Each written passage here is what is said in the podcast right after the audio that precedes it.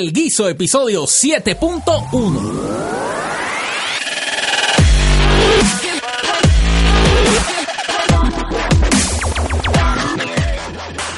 yo producía, pero teníamos los reporteros que montaban sus historias, los reporteros del noticiero, y yo aprendí tanto.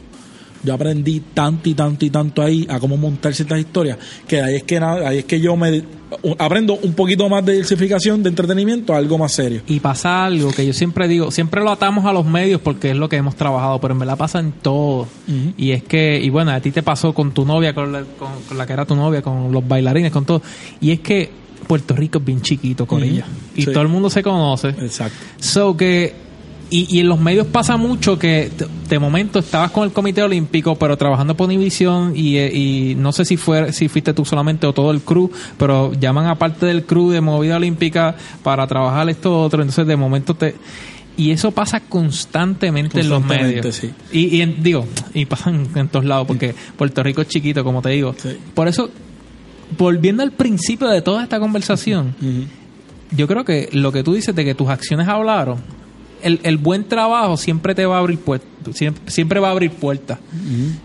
Si tú eres un si tú eres un H, tienes la palabra ahí, pero suéltala porque no la cara, suéltala. Si, si, tú eres un cabrón por ahí con la gente, si tú siempre estás tirando la mala, si tú siempre la gente se va a dar cuenta. Estás buscando hacer daño, estás buscando. Eh, tienes la, la, clásica, la clásica actitud de quítate tú a ponerme yo. La gente se da eh, cuenta. Porque, todo el mundo se conoce. La gente se da cuenta cuando tú estás hablando mierda. La gente. Y, y genuinamente, es lo que yo digo. Tratarle todos los días ser un poquito mejor, más buena gente. Porque es que. Mira, en, los medios como tal, y esto ahora que me trae eso, eh, pasa. Ahora mismo nosotros tenemos bien poco trabajo en medio, porque existen. Ahora hay que hacer su propio trabajo por redes sociales. Claro. Eh, pero ahora mismo se gradúan de cada universidad en comunicaciones como 800 estudiantes. Pero yo te voy a ser bien sincero, de esos 800, mitad está estudiando comunicaciones porque no sabían qué más estudiar. Esto es sincero, esto es una realidad y, el que se ofenda, discúlpenme, pero es así. Mira, yo sé de gente que entró a comunicaciones porque no tenía el IGS para entrar a, otra, a otro lado. Y entran por ahí para Lamentablemente, ¿verdad? Yo, yo pienso que que cada cual debe buscar su lado, ¿me entiendes? Su esquina. Y si entrar por comunicaciones tú piensas que te va a llevar a eso, pues, pues cool. Claro.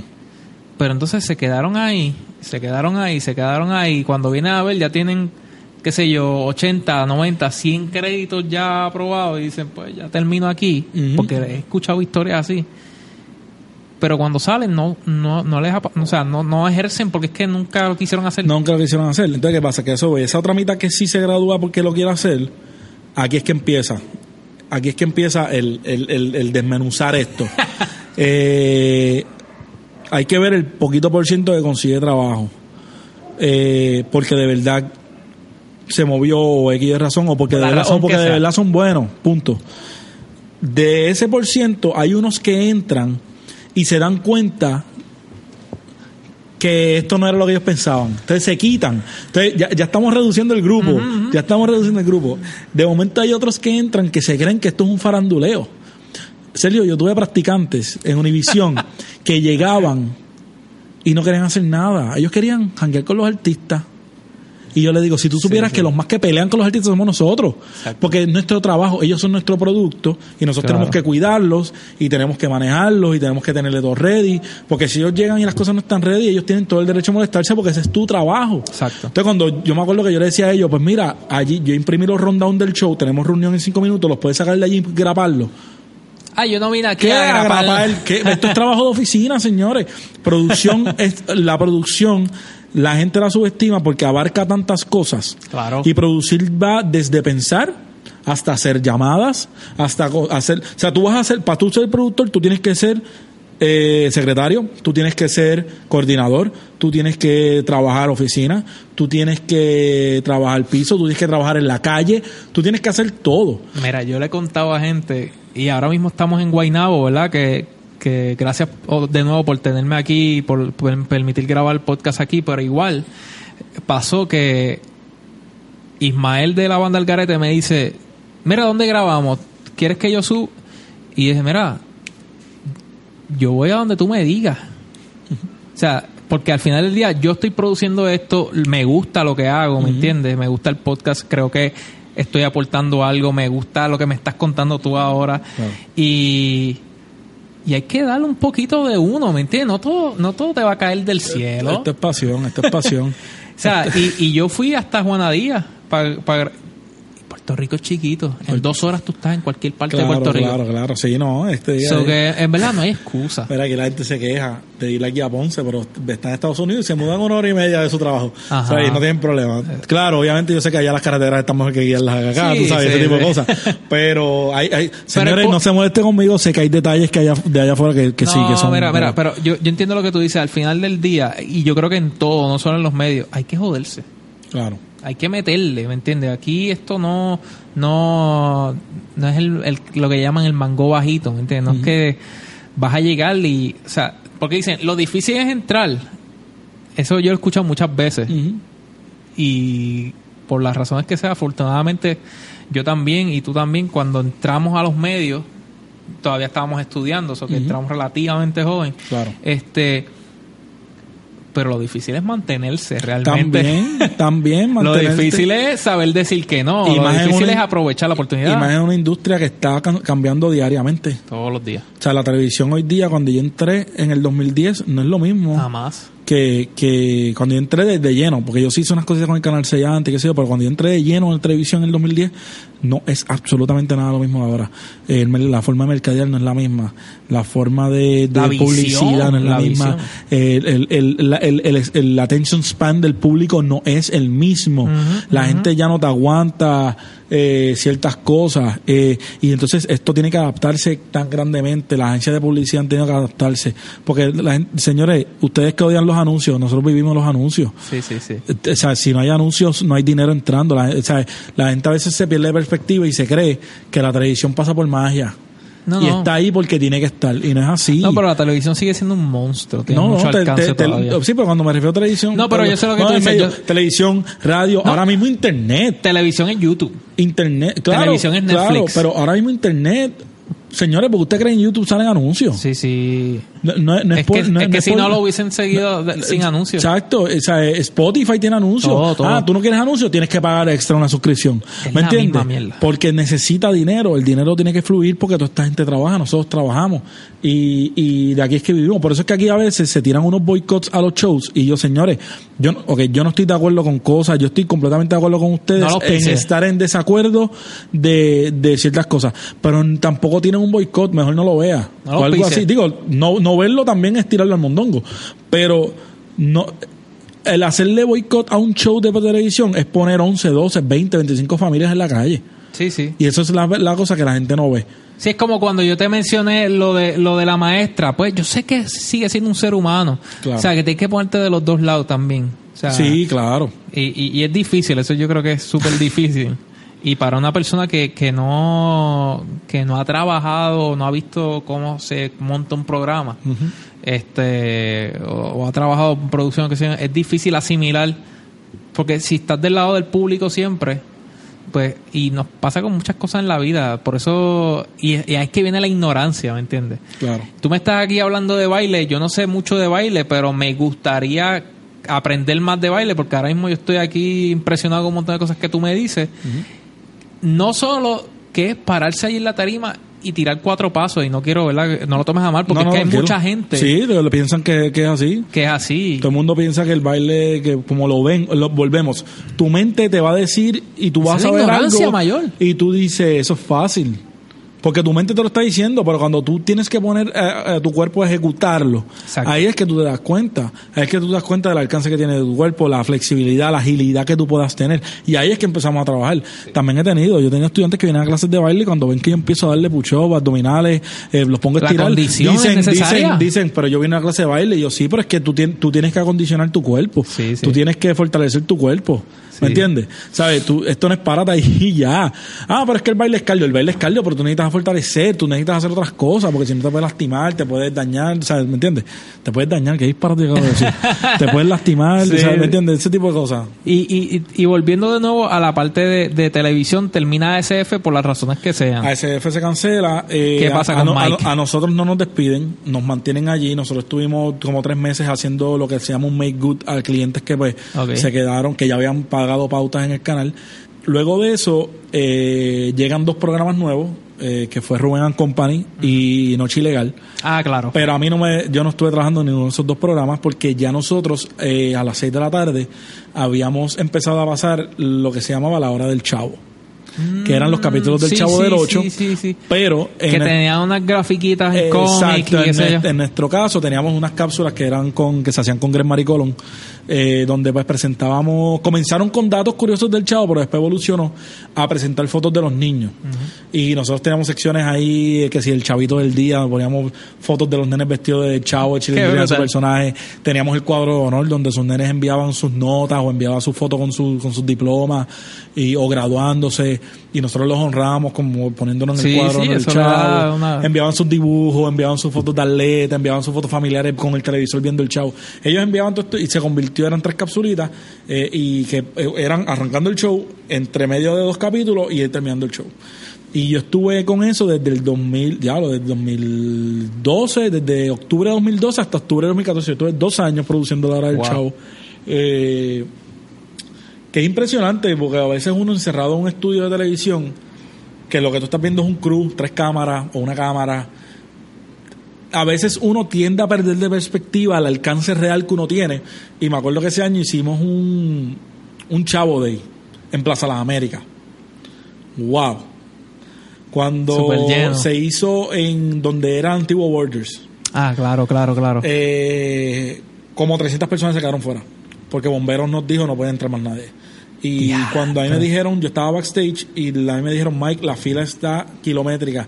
Llega, o sea, la fila estaba dentro de, de- ya dentro del, estaba fuera del borders, daba. Que esto era el primer piso. Primer piso, daba cinco vueltas en el mismo piso, esa, esa entrada Sí, exacto, bloqueada. exacto. Y la entrada salía y llegaba, daba la vuelta a la esquina y llegaba a la escalera del cine. Ya. A mí me dijeron eso y yo no creía. Yo dije, ah, me están, me están jodiendo, los, los compañeros me están jodiendo. Porque como yo era el que la producía a la hora del chavo, tú lo que produces son las cápsulas. Y cuando me dice, me- yo digo, chico, deja de estoy, estoy cuadrando unas cosas acá en Gran Marino, no estoy para esto. Y me dice, cuando yo lo y me dice, yo no te estoy jodiendo. Ven. Y yo salgo. Y efectivamente, yo abro la puerta y Sergio, la fila llegaba al cine, por fuera de plaza hasta la carrera del cine. Y tú ves un montón de nenes vestidos del chavo y una cosa, y yo me quedé, ¿qué es esto? Claro, abrir la puerta fue el peor error. Una, una señora me, me empezó a pelear y usó el nene de, de, de la. Yo, yo estaba a punto de gritarle porque usó el nene de Leverage. Mira esa cara, tú me estás diciendo que esa carita se va a quedar fuera. Ya, y yo, como fuerte. que fue fuerte. Y yo le decía, señora, es que no somos nosotros, Bombero nos está pidiendo, estamos tratando de hacer ajustes. Porque te voy a ser sincero, nosotros. Digo, yo no sé si el canal esperaba ese tipo de turnout. Yo en lo personal no esperaba ese tipo de turnout. Yo esperaba 300 personas, pero, se metieron como 500 y pico. Digo, aquí me, me voy a aventurar a decir por qué pasó eso. Mm.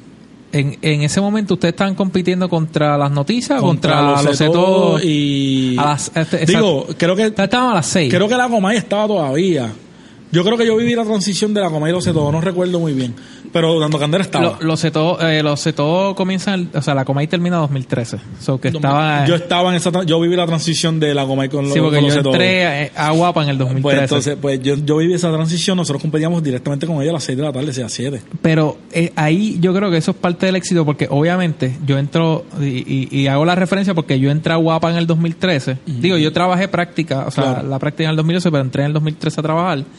Y obviamente veo los números, o sea, porque ahora entonces uno empieza a consumir rating, share y Sí, todo, exacto. empieza a conocer todo eso. ah Y- señores los que piensen que no necesitan matemática para comunicación están equivocados si la necesitan Sí, bastante. este que como tiene estos dos programas para un público bien distinto al de ustedes. Ustedes eran en un canal de los principales, estaban terceros en rating. en ese momento sí. Digo Pero- en, en, en último- en los últimos años sí Exacto, exacto. Pero estaban primero en su público. O sea, eh, eh, en- en- a, la, a la audiencia a la que ustedes se dirigían, Lo que pasa es que nosotros estábamos atacando, y esto yo me me acordé tanto ese día en el canal, porque yo una vez se lo dije a una profesora en la universidad y, y me dijo que estaba mal. Eh, y yo le dije a todo el mundo, en, un- en una pregunta que me hicieron, yo le dije, lo que pasa es que nosotros estamos atendiendo el público que ellos están dejando desatendido. exactamente. Ellos están atendiendo Y pues, es la gente que le gusta el, el, pues, el- pues, como decimos, el chisme, el bochinche. A mí me gusta muchas y- esas palabras y porque, eso es un negocio. porque Eso. parece, parecen como que estoy degradándolos, pero la realidad es eso, a ustedes les gusta el chisme, el bochinche, porque ellos mismos usan ese vocabulario. Sí, la decirlo. actualidad, la farándula, Pues, el espectáculo. Pero ¿dónde están, dónde están, ajá, dónde están los niños? ¿Dónde están lo- los niños que están en su casa ahora mismo, a esa hora viendo televisión? ¿En dónde dejamos a la señora y al señor que no le interesa ver este tipo de cosas? ¿Dónde Y- dejamos a la señora que quieren que el nene se entretenga en lo que ella puede cocinar? Por eso, porque el Chavo, Hace Ah, ese trabajo. el, el Chavo es un programa para niños, pero nuestros papás vieron el Chavo. Claro, ya es algo generacional. Entonces O sea, se convertía. Y a mí me enviaban fotos chulísimas. La- para de- mí, la, la- el fenómeno Chavo del 8, a mí me vuela la cabeza. En Puerto Rico, el chavo, a mí me enviaban fotos del abuelo, el papá y el nene, Sí, juntos los tres, sí, sí, que la señora le enviaba y estaban los tres tirados y era tan gracioso porque se veían igualitos, o sea, no, no se podían o sea, decir que no eran parientes. El Chapulín no fue así, Chapulín aquí no funciona, No. no funciona. No, porque a mí una vez me pusieron en la hora del Chavo, vas a dar media hora del Chavo y media hora del Chapulín y los ratings bajaron sorpresivamente. Porque, volvemos, sorpresivamente el Chavo... Eh, eh, eh, los ratings se miden de tres maneras. Y esto es algo sencillo. Está household, está mujeres y está personas, que en realidad son como que hombres. Hay más rating, está niños, pero esos son los tres ratings principales. Los canales se dejan de llevar mucho por los ratings de mujeres. ¿Por qué? Porque eh, según los canales, las mujeres son las más que consumen. Eso es así. Pues el, el rating que nosotros más vemos es el de mujeres. El señor, el rating que pone en público es household. El que ustedes ven en primera hora, el compañero Orin Santana que él, él- él pone Claro. household. Y después, y- pero también a, a veces él lo pone mujeres. ¿Por qué? Porque es el rating que muchas veces los canales le importan. En mujeres nosotros le ganamos a, a Dando Candela. Claro. Con lo sé todo nos íbamos pico a pico. Que después conocí un compañero de Dando Candela que me decía, tú eras el estúpido que nos tumbaba los números en mujeres. Y era eso porque, Sí, porque eh, consumía y era un programa que dentro de todo era familiar, tú sabes. Tuve, tuve también muchos emails de papás diciéndome, ¿cómo ustedes van a poner eso a los niños donde en el programa se golpean y todas las cosas? Y yo, le- y yo me acuerdo que en una eh, off the record, o sea, no fue en un Facebook ni nada, le contesté sí, a la sí. persona. Mira, pero es que tú no puedes permitir que la televisión críe a tu niño. Tú tienes que criar a tu niño. La televisión es un complemento que yo te estoy dando. Exacto. Usa el show como un complemento. Si tú ves que hay algún error, que el chavo le está haciendo algo que no tiene que hacer, Córtalo. tú le dices al, al nene, Eso mira, no se hace". eso no se hace. Para que tú veas la reacción o veas, pero eso es para que veas la consecuencia que causa. Sí, sí, sí, sí, Porque sí. sea como sea, el chavo hacía cosas que no eran, pero habían consecuencias. Ay, es que la gente es bien changuita, la gente sí, sí. como que piensan que... Pero O sea, igual pasa con los maestros, que la- mira, es que el maestro no va a hacer lo que tú no hiciste en tu casa. Tú- Claro, el maestro no lo va a hacer en el salón. O sea, la educación empieza en la casa, señores. Y, mano, después del chavo estuve dos años. Ajá, cuéntame qué pasó después. Hasta que vinieron los despidos masivos en el 2014. el Ajá. famoso. Tú fuiste parte de la ola. De esos ciento y pico de empleados, sí. Eh, yo estaba grabando el chavo específicamente ese viernes por la mañana. Eh, entra el director de los técnicos y me dice, Mike, con permiso, eh, lamentablemente te tengo que cancelar esta grabación. Eh, por favor, envíame a fulano, fulano, fulano a la oficina y el resto de los empleados que suban al piso noticias A mitad de grabación te cansas. me cancelan, ellos me cortan la grabación y me mandan a sacar todos los técnicos eh, divididos y para darle la noticia. Va- te voy a hacer una pregunta, me dijeron que te hiciera. Ajá. ¿Cuántas veces a ti te han despedido de Univision? Eh, despedido, ok, a mí. Oye, por si acaso, nada en contra de Univision, No, pero es que parece gracioso porque has pasado. Claro. ¿Cuántas veces te han mudado? Bueno, eh, eh, votado- es- ese fue el único despido, como, porque lo demás han sido pues cancelaciones. Claro, pero si cancelan consigue- el programa. Cancelada, me movido olímpica. ¿Cuántas veces te has ido? Ma-? Movido Olímpica fue uno. Eh, en el Chavo, después del Chavo, ese despido masivo que fue el grande son dos. Eso fue segunda cancelación. Bueno, la cancelación fue SF, pero yo no quedé fuera. Ok, ok. O sea, yo, o sea, Sí, a mí sí, no me votaron, tú yo seguiste, seguí. tú seguiste. Yo seguí trabajando. Eh, la hora del Chavo fue dos. Eh, luego del Chavo, eh, Rubén Company cancelación fue tres. Eh, esa es la tercera. Luego de eso, no, y luego de eso yo, yo fue que yo renuncié. Fueron tres, fueron, fueron tres cancelaciones y una vota. Y, una, y un, y un, y ¿Y una renuncia. ¿Y cómo comparas todo, o sea, una, una con la otra? O sea, ¿cómo...? Porque a la hora de, de guisar, a la hora de, de guisar, ¿verdad? Pues siempre, para nosotros, eh, eh, los digo, de nuevo, esto pasa en todas las industrias, pero como estamos hablando de medios, Claro. De momento surge una oportunidad y de momento vuelve y cancelan el programa. Y de momento, ¿cómo, cómo tú comparas un momento con el otro? O sea, ¿cuál fue más fuerte? ¿Cuál tú crees que ese último que des- decidiste irte para emprender? ¿Cómo, cómo tú lo comparas? ¿Cuál tú crees que, que te enseñó más? ¿De cuál tú aprendiste más? ¿Cuál fue el menos que te gustó? ¿Para cuál estabas preparado? ¿Cuál, o sea, Mira. ¿Cómo tú el- pones un- en, una balanza todo eso? Casi siempre cuando viene una cancelación, cuando es cancelación, casi siempre ya tú, ya tú, ya te, ya te avisan. Eh, que es lo mínimo que uno puede pedir, tú sabes. Ninguno es fácil, porque es un taller que se cierra, tú estás en una incertidumbre de, ok, ¿qué va a pasar? Por eso es que yo, gracias a mi madre y gracias a experiencias así, yo, yo creé un hábito de, pues de, de, de preparación. O sea, ya por lo menos ya yo sé que después de la primera, ya para los demás yo estuve preparado a nivel económico, a nivel emocional.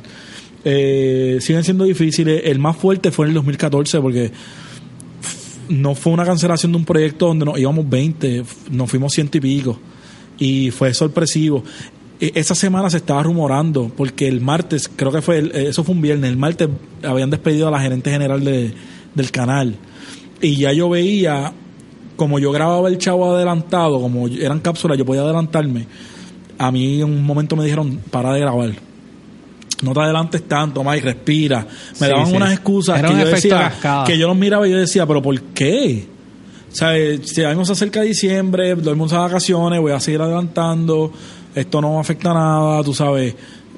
Mientras yo pueda seguir produciendo, yo produzco. ¿Qué pasa? Que cuando a mí se me ese comentario, yo sabía. Entonces yo voy a uno de mis mejores amigos que trabajaba allí y yo le dije, ¿qué tú sabes que yo no sé? Y él me hace, ¿qué tú sabes que yo no sé? Y ahí nos Y ahí- sentamos a hablar y empezamos a unir cabo, porque él estaba en el piso, él, él trabajaba en el, en, el, en el área de edición, en ese momento yo estaba trabajando en las oficinas administrativas Mm, arriba. ok. O sea que, que tú escuchaste acá abajo y escuchaste y empezamos a atar cabo.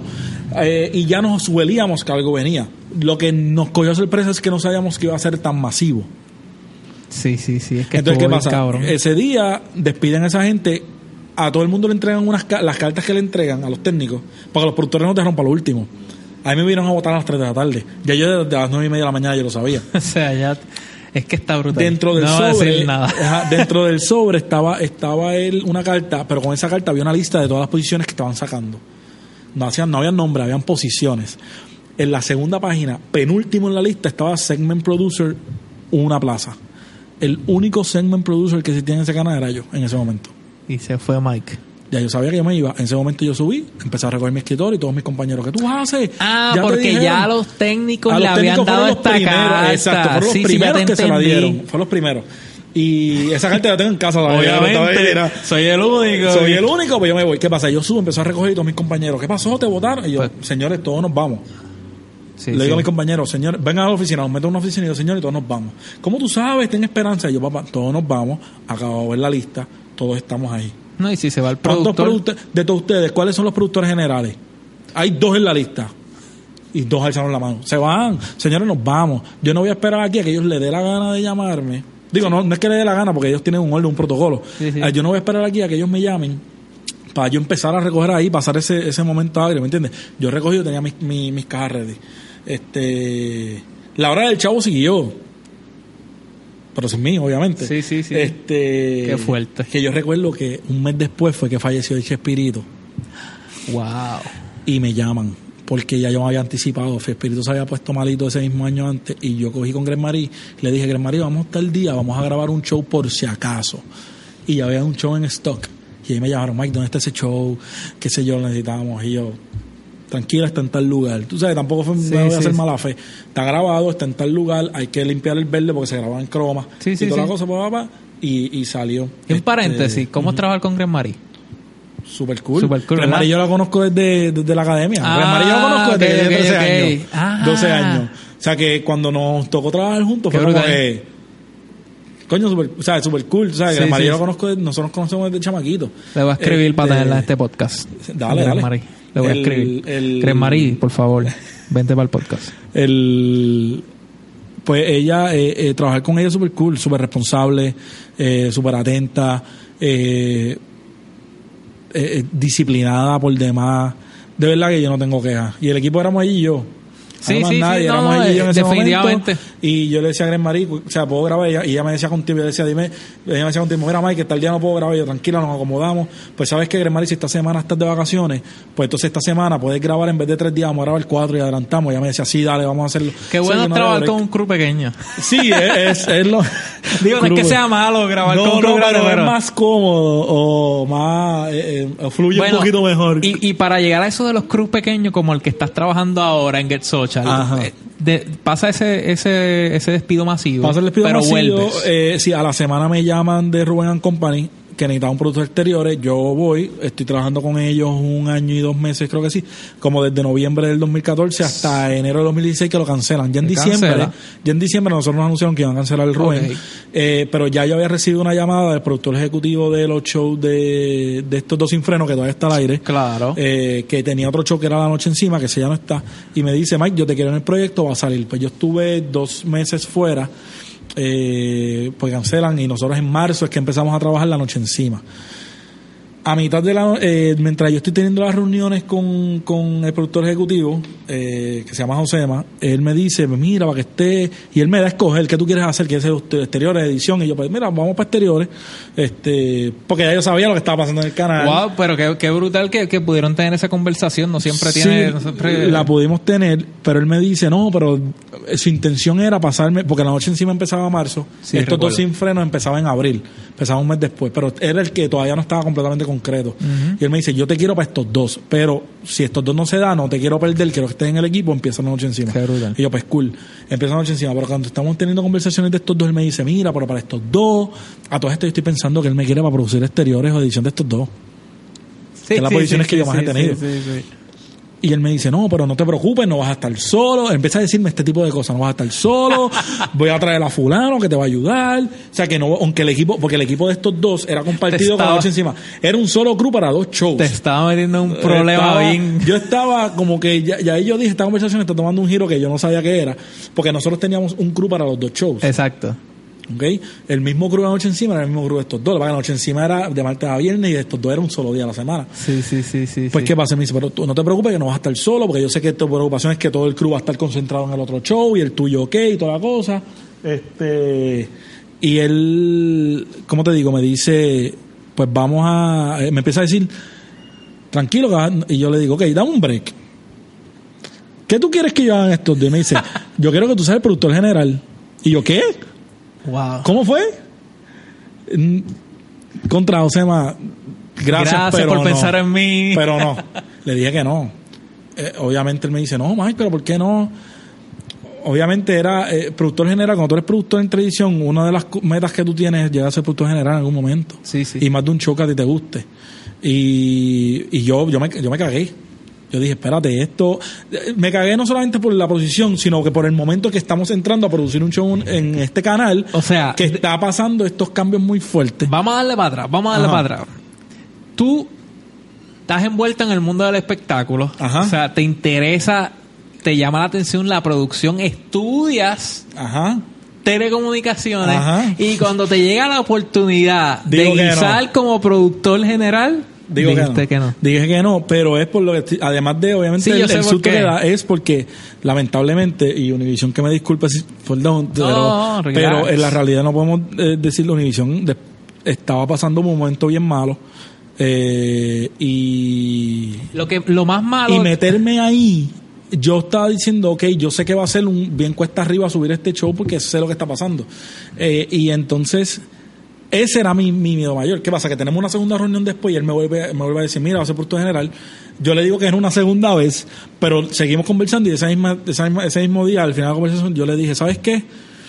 Dale, vamos a hacerlo. Y esto, y esto yo hablé con él, esto él lo sabe, lo que estoy Sí, diciendo sí. no es como que va a ser sorpresa para él si lo escucha, eh, o cuando lo escuche yo le yo dije voy a hacerlo porque si esta persona quiere de verdad que yo esté ahí qué mejor que tu primera oportunidad o, o tu oportunidad como productor general finalmente sea bajo alguien que de verdad está creyendo en ti Sí, sí. o sea, malo es que te la estén dando y te digan, sabes que a la primera que cague te va. Te vas Tú sabes, eh, eh, ahí, ahí sí hay presión.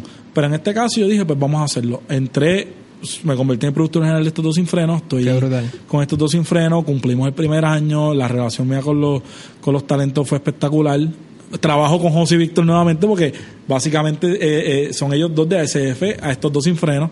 Eh, obviamente ellos, según tengo entendido, estaban a gusto conmigo porque saben que yo los conozco y sabemos el concepto que teníamos hasta que llegue el huracán. Ahí cambia todo. Llega el huracán, pasa el huracán, Univisión, el edificio sufrió mucho daño, nos tienen fuera sin producir mucho tiempo. La incertidumbre. Estamos en una incertidumbre bien grande. ¿Qué pasa? Que ya yo había comenzado un este negocio, un negocio con, con mi socio, con Carlos, que trabajaba en Univisión en ese momento también. ¿Qué se llama? Carlos Milanes. Carlos Javier Milanes, el mismo amigo que hablamos en común hace como una hora y Episodio pico. número Yo no sé ni cuánto tiempo llevamos aquí. Episodio número 3 del Este, podcast. Y el. Y lo teníamos como que de, de side. Lo teníamos para guisar aparte o para tener un ingreso extra. Sí, sí. Eh, y de momento pasa el huracán. Estamos en incertidumbre. Carlos y yo. eh, Carlos lo, lo llama uno de nuestros clientes. En ese momento, pleno, después del pleno huracán. Que se querían reunir con nosotros, Roche, porque nos querían contratar. Pues querían empezar a darle duro a, lo- a, a las redes. Carlos, no teníamos celular, no hay señal. No hay nada en Puerto Rico. Carlos creo que logró conseguir, no sé por dónde, no sé si fue que llegó a casa, yo no sé qué hizo. Nos fuimos para, el hotel- para, para- para este hotel a reunirnos con ellos, nos contratan, de ahí surge otro cliente y Carlos y yo nos miramos y hablamos y decimos, mira, Esto puede funcionar. Vamos a dedicarnos a esto full ahora, en lo que el canal decide llamarnos, en lo que ellos creen, en lo que ellos pueden volver a producir. Sí, sí. Eh, y, mano, de momento tenemos, cuando finalmente nos llaman, estábamos con las manos llenas, gracias a Dios. Ya habíamos hecho mucho compromiso hasta diciembre porque volvemos a la incertidumbre. El huracán fue en septiembre, nosotros nos llamaron en noviembre para producir otra vez. No, y. La y- semana antes de Thanksgiving. O sea, Sí, sí. Que, que, que yo le dije a ellos, yo no, o sea, no puedo hasta diciembre, no, estoy tratando de mover cosas, tratamos de mover cosas, Carlos y yo tratamos de empezar a acomodar todo, que podamos regresar y, re- y estar, pero no se podía. Y para que la gente entienda, el edificio de Univisión se jodió para el Sí, carajo. sí, sí, todo completamente. Ese edificio, O sea- cuando yo llegué, la rampa, la rampa que conecta del parking al edificio, el lado completo se voló. Si La- hay- en el centro hay una cúpula que explotó hacia adentro. Por eso, si la gente eh, en algún momento, entre todas las emisoras que pudimos haber escuchado durante el huracán o antes del huracán, De. WKQ al aire tuvieron que decir, mira, nos vamos Tuvieron porque que esto se está inundando, esto se está se rompieron las ventanas. Una ventana explotó, cuando la cúpula explotó empezó a bajar todo el agua por los ascensores y todo y se empezó a inundar. Por eso, el- en el edificio de Univision también está WKQ AM y, FM. Y KQ 105, exacto. Exacto. Están todos en el primer piso ahí abajo. Este, exacto, los que escucharon a Rubén Sánchez al aire en ese momento. se jodió, punto, se jodió. Se odió. Eh, y todavía está, eh, todavía está medio, No, medio y, y pasa algo, o sea, yo de las primeras cosas que hice, además de, de saber si mi familia estaba bien y todo eso, no hay comunicación como tú dices, yo, déjame ir para mi emisora a ver qué ha pasado. Claro. O sea, déjame, de- digo mi emisora, ¿verdad? Hot 102, déjame ver cómo está el corillo. Allí está Noti1, allí está Fidelity, ahora está Salsol porque en Caguas también pasaron cosas, pero uno también se preocupa por, por su lugar de trabajo. Claro. Y yo no sé si ustedes pasaron por la experiencia, pero mucha gente, el sentimiento de ver su lugar de trabajo destruido, Claro. Claro. o de saberlo tan siquiera como que, ahora qué va a pasar. An- antes de yo ver físicamente el edificio me enviaron fotos. O sea, Cuando yo vi el plato en el piso, Sí. cuando yo vi aquel plato en el piso, el plato o sea, eh, eh, del techo cayó al piso, yo dije, ¿qué pasó aquí? Cuando me enseñaron la cúpula explotaba, los conferencias explotó para el carajo también, eh, eh, el, el- el- en el pasillo principal, porque ese edificio donde está Univisión, es, de- ese edificio es del municipio, ahí está el Teatro de Bellas Artes, de la Escuela de Bellas Artes. Sí, esa- no, porque está el dije- Centro de Bellas Artes, está el teatro, Me dijeron que eso... ese pasillo, que también hay otro edificio que esto no está metro, ese pasillo, incluso para que tengan una idea, Metro, la donde está Metro, se odió que ellos se mudaron temporalmente a uno de los conferencias de Lo sé, Univisión. Lo sé, lo sé. Ellos estaban trabajando allí. Eh, no sé si están todavía. Pero en ese pasillo hay un cristal bien grande. Que da pa- obviamente da para afuera. Ese, ese cristal explotó completo. Ahora mismo hay aire acondicionado en ese, en ese edificio. Porque es que no hay. De verdad, de la- fue mucho daño. Nosotros vimos eso. Sí, obviamente fue como que. ¿Y cuál era tu mentalidad? ¿Me quedé sin trabajo o déjame buscar trabajo? O sea, eh, ¿tu mentalidad era negativa de me quedé sin trabajo, qué va a pasar ahora? ¿O tu mentalidad era esto está funcionando, creo que le puedo seguir metiendo Mano, a si tú supieras que mi mentalidad nunca fue hacer trabajo. Mi mentalidad en ese momento fue mi familia. Ok, ok. Fue sí, sí, normal, ¿qué se entiende, estamos, se entiende. estamos pasando? Eh, en casa, pues de momento mi hermana eh, se mudó para acá. Estábamos de momento en casa de mis papás, estábamos mi papá, mi mamá.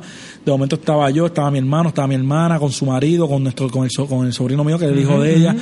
Y de momento, mano, lo que estábamos era pensando cómo íbamos a sobrevivir día a día. Claro. Este, dónde vamos a conseguir gasolina, dónde vamos a la- quién, entonces nos dividíamos por la mañana, nos, nos repartíamos. Sí, Uno era- sale a buscar gasolina, el otro va a ir al supermercado a tratar de conseguir. Era una misión. Y éramos, era una misión. Entonces hacíamos una salida para tratar de tener provisiones para tres días, cuatro días por lo menos.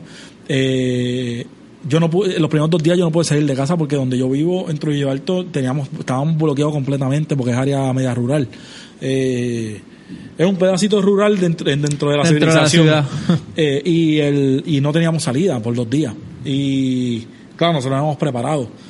Pero cuando llegamos, incluso que Carlos te lo puede confirmar, cuando Carlos me llama para lo del hotel, yo me acuerdo de esa primera reunión, yo estaba un cara montado, una preocupación, y él me decía, Mike, bájale porque estamos empezando a reunir con clientes. Y yo, mi mente estaba allá. Claro, claro. este, Es difícil. y cuando mi mente cae en trabajo, yo digo, ok, yo tengo que estrategizar un plan. Hablo con Carlos porque somos socios, esto es una decisión en conjunto. Y dijimos, vamos a dedicarnos a esto, lo que nos llaman para atrás, pero cuando nos llaman para atrás, esto nos cayó de la mano. Eh, se rumoraban que venían unos cambios. Yo dije, yo no estoy dispuesto a aceptar esos cambios que vienen. Bajo, o sea, estamos hablando de otra reducción de sueldo, otras cosas. Y yo dije, ¿sabes qué? Me voy. Es el momento. Vámonos. Vamos a dedicarnos a esto y si le vamos a dar, vamos a darle duro. Este, y mano, tomamos la decisión le y, y nos empezamos a dedicar. Gracias a Dios no tenemos clientes. Como yo le digo a la gente, perdonen la vulgaridad nuevamente. No, no es que no, son- no es que somos billonarios, no es, no es que no es que nos va, ya no nos va cabrón. No, pero, Pero no nos va mal, nos va bien. Yo te- tengo mi tengo mi sueldo mensual, tengo o sea, tengo mi ingreso mensual, tengo mi estoy viviendo bien. Tú Sí, sabes, yo, lo- tampoco yo lo es que estoy- lo que le mencioné a, a Carlos y te lo menciono a ti ahora es que el simple hecho de lanzarse hacerlo, llevar ya va, van a cumplir casi un año. eh, luego de María, que todo es más difícil, y simplemente no, no poner excusas y meterle. Claro. Eso nada más tiene un valor brutal, más allá de que si estás, si eres millonario o no eres millonario, que es- estás viviendo, ¿me entiendes? Y sí. tienes tu negocio y estás emprendiendo y estás haciendo algo que te gusta. No, y gracias a Dios hasta ahora estamos bien satisfechos, obviamente, obviamente altas y bajas como todo. Este El que esté interesado en en un servicio de, de, de Get Social, ¿qué, qué, qué puede esperar de ustedes? Mira, nosotros, mano, Get Social, nosotros la misión desde un principio, porque la razón que nos unimos es porque queremos intentar en que tú puedes- pudieras conseguir todo, pequeño y mediano comerciante. Eh, digo, los grandes comerciantes también bienvenidos también, Sí, obviamente, este, pero que tratara de conseguir todo lo que esencial que necesitara para mover su negocio. Obviamente, nosotros nos enfocamos más en área digital. Ok. Eh, ¿Por qué? Porque todos de hace años, todos sabemos, todos hablamos, no, el futuro, el futuro, todos sabemos que lo digital es el futuro, pero por alguna razón todavía muchos no se atreven a tomar ese camino. Sí. Pues nosotros nos estamos, nos estamos encargando de tratar de facilitarle ese camino a todo el mundo. Eh, Y que no es el futuro, es el presente. Es el presente y, y, y, estás y- atrás, y- y Corillo. y- Sí, si no estás haciéndolo, estás y atrás. ya es el presente, señora. A mí el que me diga, a mí que puede vivir sin su, sin, sin su- sin su celular, Mira, mira el por huracán. favor, por favor, por favor, dígamelo en la cara porque quiero que vean mi reacción. Exacto. ¿Sabes? No. Y, y no y no para pajarear solamente. Ajá. El ejemplo es, dale para atrás siete meses al 21, 22, 23, 24, 25 de septiembre de Claro. 2017 y las filas en, o sea, en el paseo de los carros, de la gente buscando señal, de, porque ya esto es un servicio esencial. Claro. De comunicación, de es- es- servicios, Esta de- es la oficina de todo el mundo. Y La señores, oficina. yo sé que el Facebook le ha traído problemas a muchos. porque yo sé que le ha traído problemas a muchos. Pero la realidad hoy día, el Facebook es la herramienta de contacto más grande De encuentro. y de la y de publicidad de las más eficientes que existen. Sí, sí, sí. o que Estoy de existe, acuerdo. punto. Estoy de acuerdo. Obviamente si la Total. televisión tiene su valor, radio tiene su valor y funciona, los medios siguen funcionando porque van a seguir funcionando. Esto simplemente es un medio adicional que la realidad es acaparado y es de los más económicos. pagar un anuncio en Facebook es mucho más económico. Tú con dos dólares haces una promoción. ¿Me entiendes? El, el, y, y eso es lo que nosotros vamos. En el caso de nosotros, somos dos productores de. Porque ahora mismo mucha gente se está dedicando a esto de social media. Pero en el caso de nosotros, ¿qué más ofrecemos? Mano, nosotros somos dos productores de televisión. Eh, en el caso de Carlos, él ha trabajado de eventos, ha trabajado cine. Yo he trabajado cine no del área de producción, más del área técnica. Yo he trabajado eventos, pero más del área eh, también no produciéndolo, sino que dirigiendo tarima y este tipo de cosas. Pero somos dos productores con años de experiencia. Yo en eso nada más en una edición que te he contado, yo estuve ocho años sólido, eh, gracias a Dios. Y adicional a los años anteriores, adicional a los años del baile, todas estas competencias de baile, competencias internacionales de baile que puede estar. eh, tenemos un conocimiento más allá. Un conocimiento que se adquiere por, por experiencia y por, por calle, como decimos nosotros. Tú puedes tener todos los cursos de la vida de social media. Sergio, te lo digo y te Sí, lo digo a todo el mundo, pero ahora mismo el que todo el que cogió cursos de, de Facebook antes de febrero tienen que coger uno nuevo porque ya en febrero Facebook cambió completo. Es que todo el tiempo Señores, cambia. Facebook acaba de cambiar completo. Esto no es algo que viene un manual, esto va a seguir cambiando y esto es algo que constantemente tienes que seguir estudiando. Es que vamos a, digo, y, y esto no es una, porque quiero hablar de otro tema para, para cerrar el, el podcast. Claro. Ya, ya llevamos una hora, ya, una- llevamos par de casi dos horas. Oh. Este, pero, pero la estoy pasando brutal. Mamma Y- mía, señores. No, no, relax, la estoy pasando brutal. Este, el concepto redes sociales. Basta con darle para atrás a la historia y ver cómo ha cambiado la sociedad, punto. Claro. No solo lo digital, dale para atrás a, a los 1900, a los 1950, y a los 2000 y ahora. Y tú te vas por todas las generaciones y siempre se desenvuelven de... Claro, hay unas cosas que se repiten, pero igual la forma de, de compartir los eventos sociales, los puntos de encuentro, los gustos, las modas, lo- todo va cambiando. Ahora es Facebook.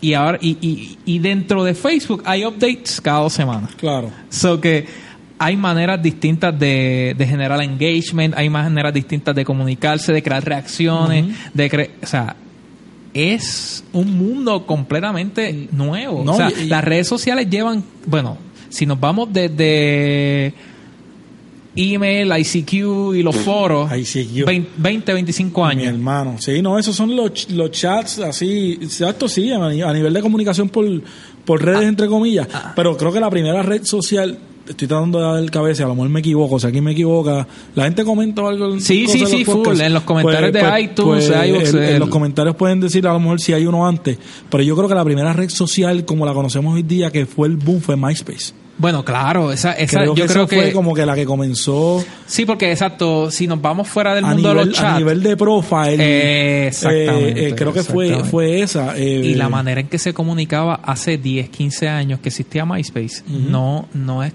la manera en que se jamás comunica nunca, ahora. No, jamás y nunca. Porque Eh, al final del día las redes sociales vienen para comunicar algo. Mira, la- la- la- la- el efecto que ha tenido las redes sociales en, en esta sociedad, es- esto es para estar. Tacho, podemos hacer un, un pod- bueno, existen podcasts dirigidos a redes sociales. Sí, pero se puede hacer Porque- uno, uno pero, pero solamente de, de lo que esto ha creado. de Facebook solamente. De, de Facebook nada más. De, y- y- de cómo el individuo se comporta con su teléfono. Oye, solamente de la manera que pensamos, de la manera que, que reaccionamos, de la manera que investigamos, de lo que consumimos. de lo que se consume. Porque antes era lo que te a- ponía la a- televisión. A nivel de relaciones, por eso es que ahorita dije, yo sé que a muchos de ustedes la metieron, metió en problemas. Eh, ya esto se ha convertido no en una estupidez, ya ahora Facebook es algo serio de parte de nuestra sociedad. Y lamentablemente, porque yo era uno, serio que te digo que yo no tenía Facebook. Yo Sí, vine a sí. tener Facebook, yo tuve Facebook. Fui uno de los que metió Facebook en problemas. Y yo dije, ¿sabes qué?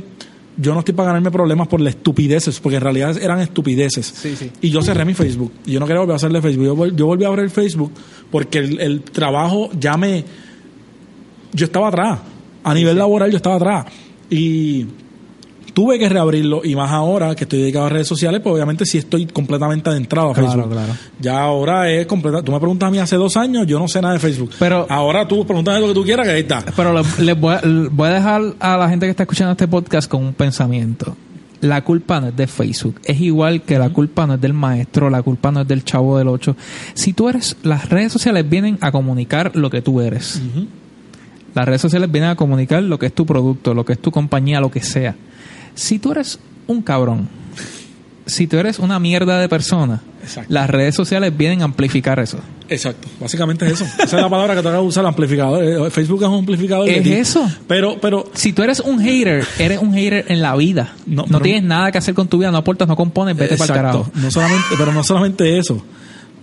Facebook es una máscara para mucha gente también. Claro, quieren Eh, aparentar algo que no son, pero la ¿qué? gente se, pero, pero sí es un excelente, es una excelente manera. Es que todo depende cómo, cómo la uses. Sí. Pero sabes que ese uso tiene consecuencias. Exacto. Ya poco a poco se ha ido regulando todo esto de derechos y toda la cosa, pero, pero sirve para tantas cosas. Y esto no tiene que ver nada de lo que estamos hablando, pero es que me acordé ahora de, por la manera de expresarse. Sí. Yo vi un meme los otros días que tenía una foto de, de una muchacha llorando y decía, eh, Señor, ¿por qué no me envías a alguien bueno y de estas cualidades? Ajá. Y la parte de abajo sale una foto del Señor, le, le dice, te lo envié, hija, pero dijiste que era tu mejor amigo. ¿Entiendes? y eso es como que para darle el puño a un montón de gente. O sea, y ese tipo de estupidez, el, el efecto de los memes, señores. La- los que- memes salen de redes sociales. Sí, ¿Sabes? sí, sí. El, el, el- eso fue un paréntesis bien random, discúlpeme. No, no, no, pero, pero, pero entiendo lo que dices porque igual es una herramienta, o sea, es como tú usas la herramienta, Sí. te la están poniendo ahí, Claro. como tú la estás usando. Pero, pero lo que voy es que también sé que a lo que iba es que a nivel de máscara es que también es una herramienta muy que puede ser bien dañina a- porque volvemos es chulería Facebook likes todo el mundo quiere tener likes todo el mundo quiere tener shares todo el mundo quiere que su foto sea trend todo el mundo quiere ser los, los hashtags pero al final del día señor usted nunca sabe quién está detrás de esa página Claro. usted nunca sabe completamente quién está manejando esa página. Usted nunca sabe a dónde eso puede llegar. Señores, lo que usted pone en internet, no hay, o sea, no hay vuelta atrás. Exacto. Usted, por eso que si usted se queja y usted le gusta su privacidad, no ponga cosas personales. exacto. Si usted no quiere que le lleguen a donde estén o que la gente sepa dónde está, no hagan check-ins. Tú sabes, sean privados. Yo tuve una vez un amigo mío que yo lo llamé y le dije, papi, si ahora mismo yo quisiera ir a saltarte al Banco Popular del Señorial, yo puedo ir.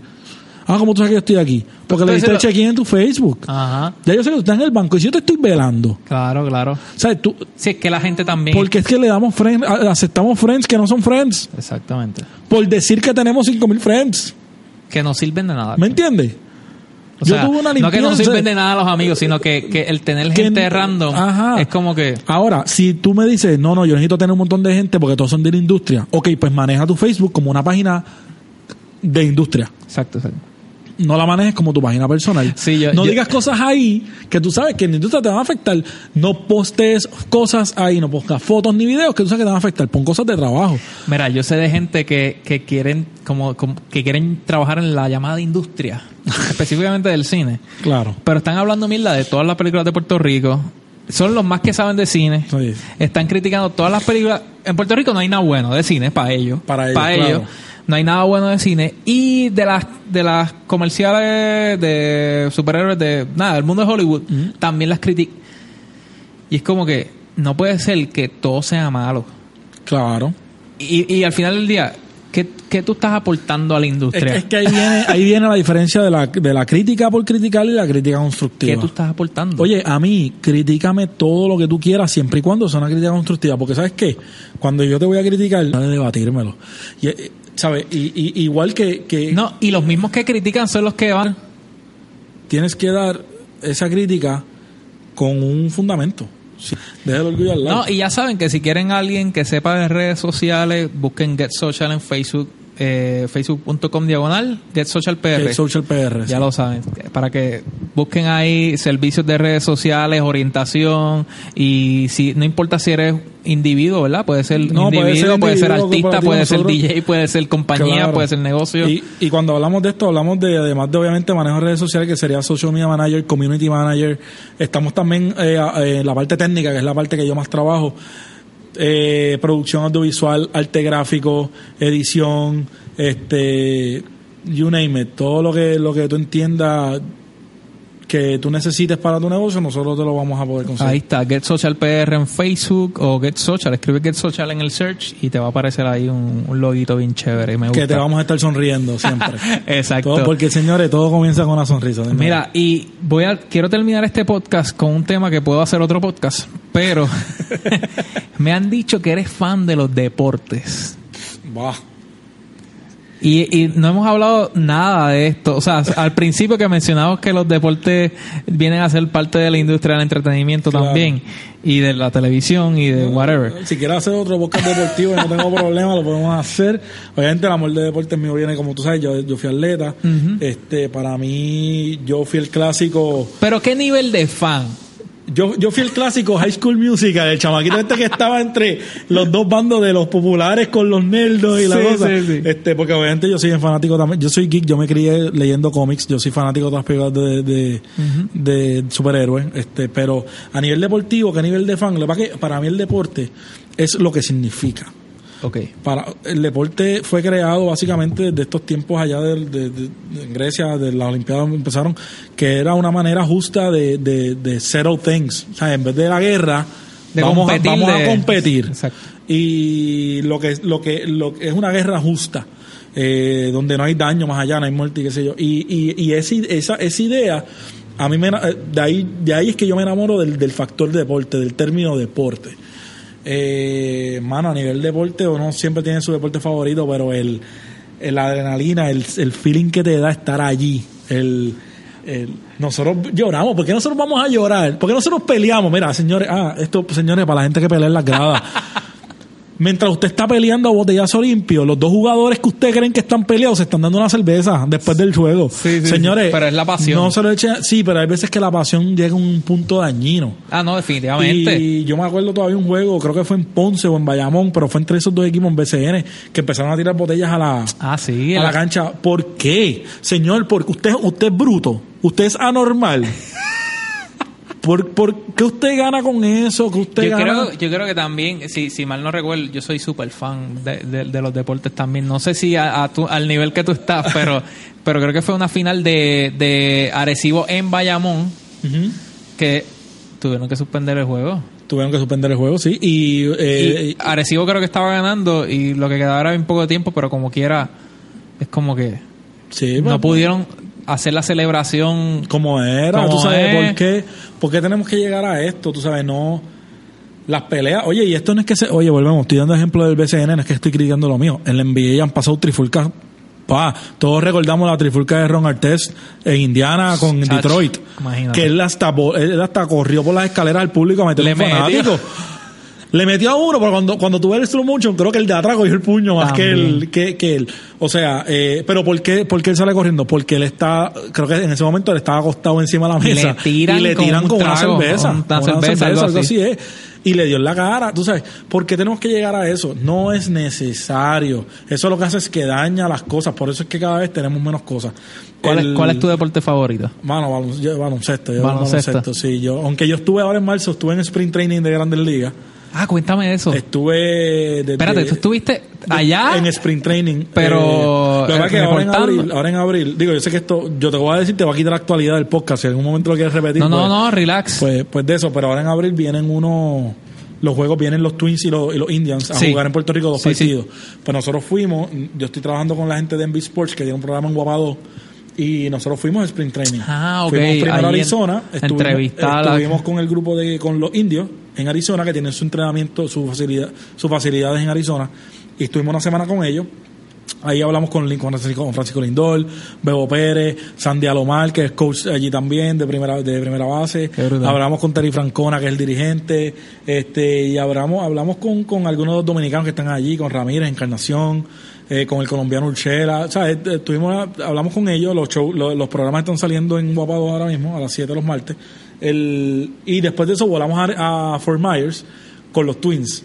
Y ahí pues hablamos con Eddie Rosario de, de Guayama, el caballito, ese, ese chamaco bien humilde, bien buena gente, siempre nos recibe súper bien, siempre nos trata súper bien y, y de verdad que, que le cogí una estima a Eddie bien grande. Este, hablamos con un lanzador, con José Berrío de Bayamón, también tremendo muchacho, eh, tremenda persona, como persona espectacular. Y obviamente con, con, con- también con los dominicanos, allí la relación de Miguel Sanó, este, hablamos con, con el coach, con, con Paul Molitor, Qué con Kenny. Valga, antes que tomaran la decisión de, ¿verdad? Sí. Que lo bajaron de a, a, a AAA, creo que fue.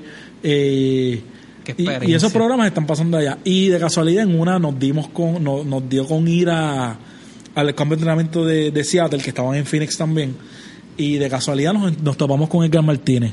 Y entrevistamos a Edgar Wow. Martínez. Eso fue la casualidad de la vida, pero logramos entrevistarle que que cómo él se siente que todavía no puede entrar al Salón de la Fama si ya el año que viene que es su última opor- oportunidad va a entrar El mejor o uno de los mejores DH de la historia. bueno, como que el premio del mejor DJ Ah, lleva, lleva su el nombre nombre, ¿me entiendes? o sea, es que estamos hablando que el tipo cambió toda la posición, este, y, pero hay una ventaja que tienen, que a lo mejor esto pues no suena como que, que es la mejor razón del mundo, pero es una razón adicional.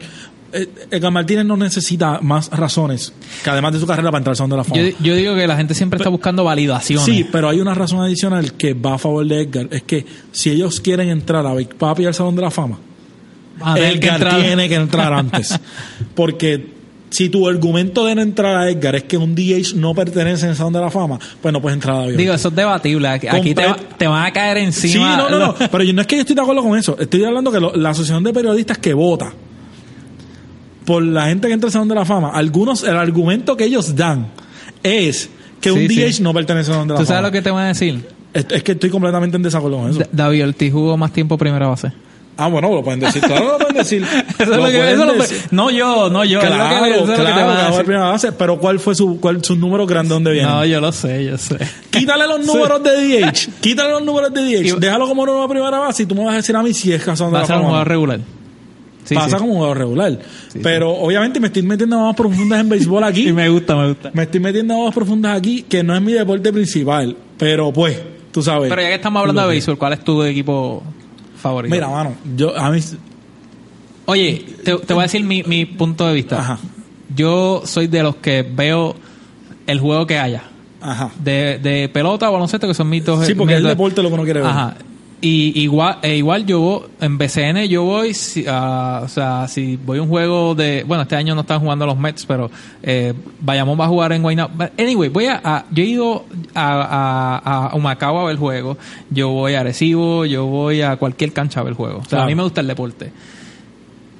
Yo soy Red Sox. Que tú eres? en pelota, en pelota. mira, mira, yo te voy a- Grandes an- an- Ligas. Antes de darte un equipo, eh, yo soy del, yo soy Dime del- tú. yo soy el tipo fanático. La otra la otra día me preguntaste, ah, ¿cuán fanático tú eres? Mira, yo soy el tipo fanático que, mano, que yo soy de los que me gusta ver los equipos antes de empezar la temporada, ver qué cambios hicieron y digo, coño, este equipo está reforzado, Sí, este yo equipo yo creo igual. que puede subir, esta a lo mejor no. Eh, y yo no tengo equipos per se, pero, pero, pero, si siempre, siempre le he tenido una estima, y esto, esto, esto sí me va a caer crítica porque van a decir, ah, igual que todos los demás. Pero a mí siempre he tenido una estima por los Yankees. Aquí- siempre, vamos a pelear. siempre le he tenido.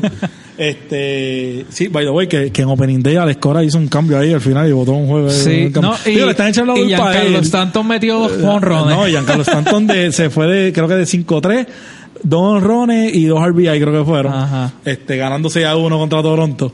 Este, así que nada, eh, pero, mano, de verdad que todo depende, todo depende. Yo voy viendo la temporada, a mí no me gusta casarme nunca con equipos como un NBA.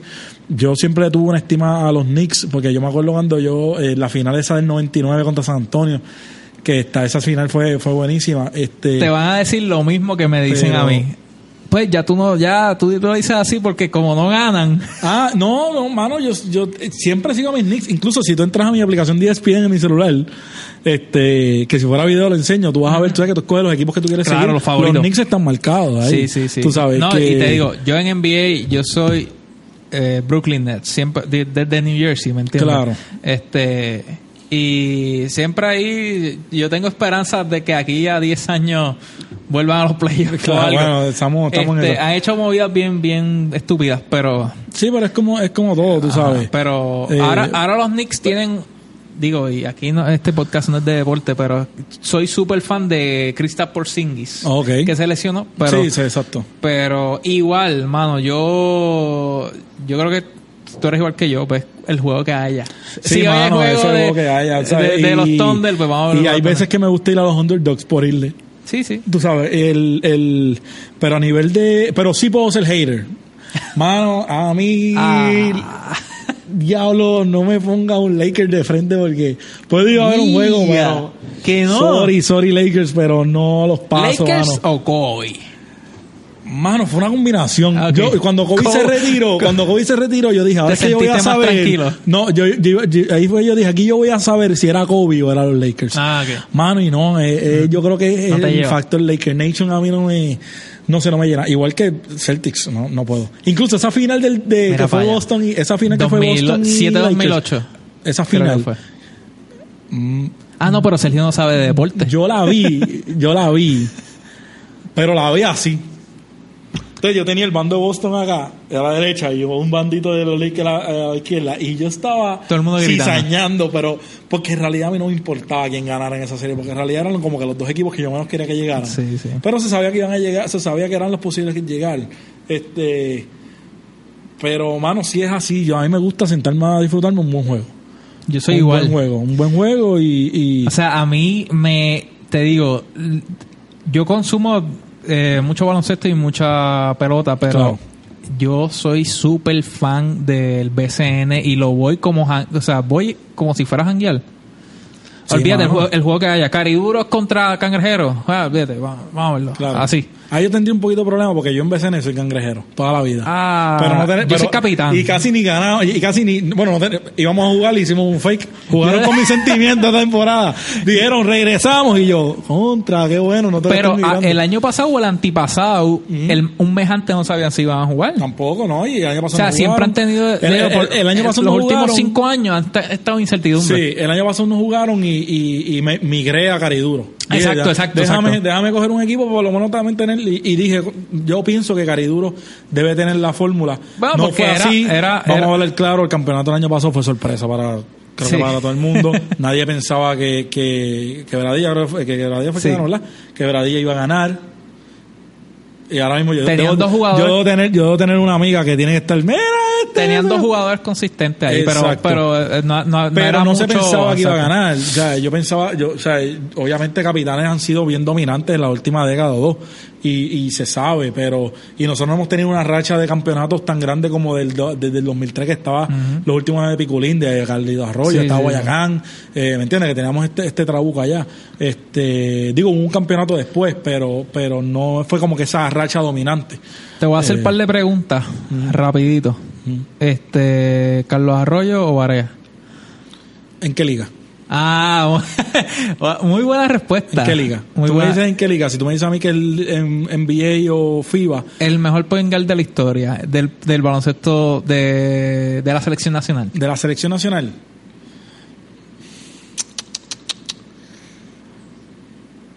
Hay unos cuantos jugaron muy bien, pero yo- Arroyo, Arroyo tiene ese título. Yo, digo, pienso, yo digo que es Carlos Arroyo. yo pienso que es Carlos Arroyo, porque Carlos Arroyo eh, demos- o sea, fue un poquito más allá. Y obviamente esa victoria icónica del 2004 contra el Dream Team. Eso le da también. Eso le da un valor Sí, sí, bien sí. grande, pero a nivel, lo que me preguntaste, si es a nivel liga, NBA, Barea. Barea entiende mucho más, yo creo que es un El poquito más ese juego, NBA, más ese tipo de sistema. Eh, baloncesto internacional, FIBA, Arroyo. Arroyo tiene eso demasiado dominado. Arroyo yo me atrevo a decir que ¿Todavía? que todavía, es uno de los point guard más dominantes en el mundo. Sí, sí, sí. El que me diga a mí que no, que me lo pruebe, que venga y me lo pruebe. No estoy diciendo que es el mejor del mundo, ojo, es uno de los más dominantes y él lo ha demostrado en todos los juegos internacionales. No, y tú- y tú- algo que Barea no ha podido hacer. Sí, sí. Porque Barea trata de jugar este juego de que se juega en NBA, que en NBA le funciona, pero acá no le ha funcionado. Este, ¿por qué tú crees, por qué tú crees en los juegos internacionales Estados Unidos dominante? Exacto. en todos los juegos. Pero ¿por qué tú crees que Puerto Rico se le hace tan difícil a veces jugar contra equipos del sistema de juego europeo? Sí, Pero con Estados Unidos, señores, vean todos o casi la mayoría de los juegos de Puerto Rico contra Estados Unidos. Puerto Rico se mantiene contra Estados Unidos ahí, ahí, hasta el tercer cuarto. ¿Dónde hay el cambio que Estados Unidos despega? A lo último. Sí, sí. Porque es el mismo sistema de juego. Lo mismo pasa con Argentina, lo mismo pasa con Brasil. Pero viene Pero, España. y pero viene- Argentina adoptó un juego europeo que se convirtió dominante. Pero, Pero- viene España, viene un. Y no tanto España, vamos, vamos, vamos a coger España, porque España pa- juega bien parecido a veces a, a Estados Unidos. España se adapta mucho al, al tipo de, de equipo que esté jugando. Vámonos con un Lituania. Claro. Vamos, vamos, vamos, vamos más allá, vamos con un Serbia. Sí, sí, sí. ¿Me entiendes? Es, es- es Que- un, es un, es un- que a es- veces uno acá en el insularismo no sabe ni que juegan es baloncesto un- allá. Es un, Cuando sistema, vienen. es un sistema que los serbios pueden pasar la bola 15 veces antes de tirarla. Sí, ellos, sí, sí. eh, ellos, ¿sabes? No hay break. Le dan importancia al nombre que está al frente más el que está atrás. Yo no quiero que acumular muchos puntos y que mi nombre sea el mejor. Yo quiero que mi equipo exacto. gane. Equi- eh, jugador, si tú quieres que en una competencia internacional te vean, asegúrate que tu equipo llegue lejos, porque si tu equipo se llega se queda al principio, final del no, día- nadie se acuerda de ti. Al final del día lo que importa es esa W. Es esa W, claro. No importa si Como por equipo, un punto, por 20, por 30, por... una victoria es una victoria, no importa quién meta el punto. Sí, y que hay muerte súbita en el de este internacional. Y, ahora, y con los y con toda la cosa, es un sistema que, que hay que estar bien pendiente. Pero contestando a tu pregunta, si es internacional Arroyo, si es Y, NBA. es- y ahora NBA, LeBron o Curry. Mira, Ah, son posiciones diferentes. No, no, no, no, Vamos a hablar de quién aporta más a su Lebron, equipo. no, no, no, Lebron, Lebron. Lebron, cuando tú, cuando tú miras, eh, yo pienso que, primero, ese tipo es una bestia, es una máquina. Eh, mírale los números, el tipo ha logrado adaptarse a tener muchas, o sea, para ser un scorer, Sí, sí. tipo tiene mucha asistencia para ser un tipo que anota. Eh, tiene buenos números en rebote, tiene buenos números en asistencia, tiene buenos números en puntos. El tipo es dominante. O sea, ese tipo sale corriendo, tú salte porque es que te va a llevar enredado. no lo intentes. Y, este- y esta temporada está como que de momento le dio Es con, que, ese, es, que, más. es que ese cambio que le hicieron después de que sacaron a Sí. Wade para Miami, quisieron entonces, porque cuando me metieron ese mismo Le dio vida, le dio dije, vida. ¿qué hizo Cleveland? Le dio pues le dio un poquito de vida. Y a la edad que él tiene, y todavía está jugando tan dominante, ese tipo le quedan un par de años todavía de seguir dominando. Estamos hablando de un tipo que ha llegado a cuántas finales corridas. Ahora la, la última, la última, bueno, la, la última, Digo, la- la- Curry, Curry sigue siendo, el, para mí, del, si no el mejor, de los mejores tiradores de la historia. El tipo está demasiado de, de insane. Pero, pero, no sé, él, él- él sigue siendo scorer, pero, pero para hacer dos scorers, aunque sean dos posiciones diferentes, LeBron es más dominante. dos predicciones, ya que te gusta el baloncesto. Eh, campeonato de este año del NBA. ¿Quién se lo lleva? El que gane el West. Va a estar entre. Houston, entre Houston y Golden State. Porque ahora mismo, si tú miras, este, es- Curry va a estar fuera hasta la primera semana de los play, hasta la primera ronda de los playoffs. Y cuidado Sima. Eh, claro, no es como que le hace el mega hueco, hace un hueco, pero ahora mismo con tú tienes un Kevin Durant que te puede cargar el equipo como quiera. Tienes un banco que está llevan, o sea, tienes un, un Iguodala que viene del banco que está tan acostumbrado a su rol del banco que puede dominar. El, el y pueden estar ahí, pero yo creo que esta vez Houston se prepara, se está se ha preparado para eso. Quedó mismo primero. Houston tiene el mejor récord de la liga. Quedó primero en el- en el primero en West. el West, ya hizo el seed, ya está Por primera vez en la historia. eh, y, y ellos están anticipando ese macho. Ellos están anticipando ese macho. O sea que yo entiendo, eh, acá, Si, Cleveland tuviera- va- si tuvieras que apostar, si tuvieras que apostar, entre Houston y Golden State, todo va a depender si Curry está. si Curry regresa. Si Curry no regresa, yo creo que Houston tiene mucho y al más. ritmo que regrese también. Y al ritmo que regrese. Yo creo que, que Houston tiene mucha, mucha más. Yo no apuesto, yo no apuesto, nunca he apostado, chavo, pero si no, tuviera yo- que poner, yo se los tiro Almuerzo, a Houston. almuerzo, este yo yo año, apuesto comidita, este año yo se los tiro a Houston, Nacho, Sí, sí, sí, estaría sí, nice ver sí. un equipo, otro equipo ganar el campeonato ya. En el este, mano, Kyrie Irving está lesionado. Boston se cayó, Boston se cayó. Boston se Boston cayó se sin cayó, Kyrie. Eh, estaban en buen camino. Yo los veía en la final, con posibilidad de la final, porque es que LeBron en playoffs es otra cosa. Cuando vienen los playoffs, LeBron se, aprieta se transforma, aprieta mucho tornillo en su equipo, coge rienda y, y por algo ha estado en 7 8 finales corridas, señores, por, por algo es. Pero, mano, en el, yo pienso que el campeonato va para quien gane el oeste. Me encanta que terminamos hablando así de deporte y, y, y yo siempre termino con una pregunta, pero antes de, de terminar con esa pregunta, me dicen también Ajá. que eres bien fan de Elliot Castro. No, bueno, yo que en paz descanse, ¿verdad? Que en paz descanse. Yo tuve la oportunidad de trabajar. A mí me gustaba mucho, como fanático deportivo, ¿Quién es para ti Elliot Castro? ver a Elliot. Elliot, cuando yo trabajé, cuando yo trabajé en Movida Olímpica, Elliot era uno de los moderadores de, uno de los hosts del show. Y yo conocí a Elliot y tuvimos una muy buena relación. Y yo simplemente me sentaba a escucharlo, mano. Una él escuela. Hablaba, él hablaba y yo lo que hacía era escuchar. Él tenía un segmento en el Movida Olímpica que se llamaba El Combate Deportivo. Era él en un escritorio y traía a dos personas que iban a debatir sobre un tema. Y, cacho, como, él como los ponía, las posiciones que los ponía, lo que hablaba. Y al- obviamente fuera del aire, cuando estuvimos allá en Mayagüez, en los Juegos Centroamericanos, sentarnos a hablar. A veces cuando queríamos un break, nos íbamos en, eh, cerca del canal había un, un, un quiz, ¿no? Y íbamos al quiz ¿no? a comer, nos sentábamos a hablar de deporte. Y la historia que ese tipo tenía en la cabeza, todo lo que uno aprendía, eh, ¿sabes? todo lo que aprendí. Era eso, era sentarse, era como cuando tú sientas con tu abuelo a escucharte estas historias. Sí, sí, sí. Pues era así. Y nada, cuando eh, fue la noticia de él de que, de que pues, falleció, ¿verdad? Pues bueno, eh, uno, lo, uno, uno lo siente, uno lo siente. Y pero de verdad bien agradecido y bien afortunado de haberlo conocido, haberlo hablado con él. De- yo te digo, te, te envidio de la mejor forma porque yo me imagino que eso era una escuela. Sí, mano. Eso. Fue, fue una cosa. Y cuando tú eres, o sea, cuando tú te encuentras con gente que, que es fan de lo que tú eres fan. No, es, sí, es, Es como que- se perdió, del mundo se perdió. Por eso te digo, si quieres hacer un podcast deportivo sí, después, sí, quiero hacerlo, por pues, pues favor. me dice y, y estamos. Diantre, mano. De verdad que la has pasado bien. Está súper cool. Hacho, llevamos aquí rato. Vamos, vamos Récord, pa- podcast do- más largo. Dos horas y media. Podcast más Este, Pero siempre te. Sí, ya, ya, ya estamos necesitando un, un break de- del baño y toda la cosa. Sí, un sí, sí. break. Este, nada, termino con esto. Si todo esto se acaba hoy, como lo tenemos pensado, se acabó el guiso, se acabó la academia, se acabó todo. Ajá. ¿Qué te llevas? ¿Cómo te sientes? Eh, ¿Fuiste feliz con tu guiso? ¿Hiciste Mira- lo que querías? Mira, Siempre hay cosas por hacer, pero... Sí, sí. De Pero que, ¿cómo- qué de- te lleva? De que hay cosas que uno se arrepiente, de, de que hay decisiones que uno se arrepiente, que uno de momento dice, wow, de verdad, debí haber hecho esto porque en realidad descubrí que me hubiera gustado más hacer esto. O, pero uno se puede hacer esas preguntas mil veces, pero la realidad es que uno nunca sabe lo que hubiera sido, por más que uno se lo imagine, uno nunca sabe.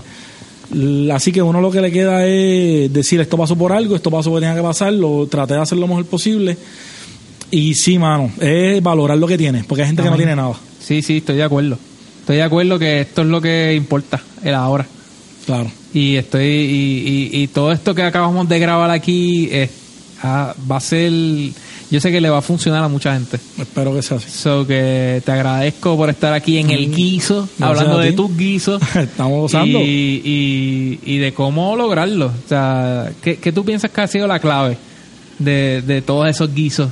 De los que has estado y de los que te han sacado y de los que has vuelto a estar. Y de, ¿cuál, ¿Cuál ha sido tu, cuál tú crees que es tu cualidad? A pesar de que después uno a veces eh, eh, tomar la decisión y no mirar atrás.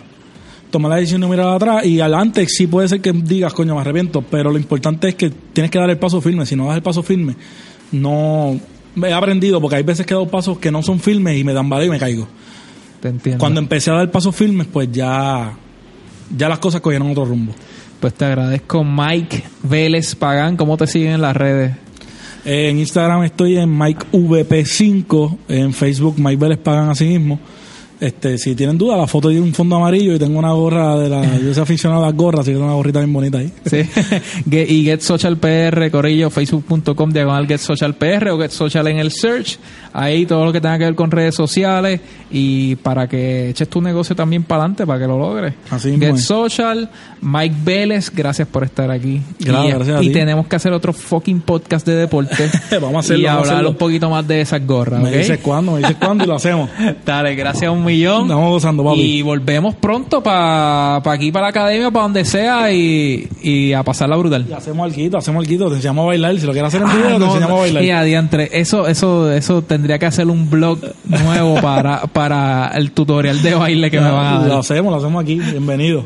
Gracias, brother. Corillo, ustedes me siguen en DJ Sergio PR, DJ Sergio PR, en mi página, en mi website, djsergiopr.com. Ahí ya ustedes saben todo lo que pueden encontrar sobre mí. Y será hasta la próxima semana. Gracias, Mike. Y el guiso continúa.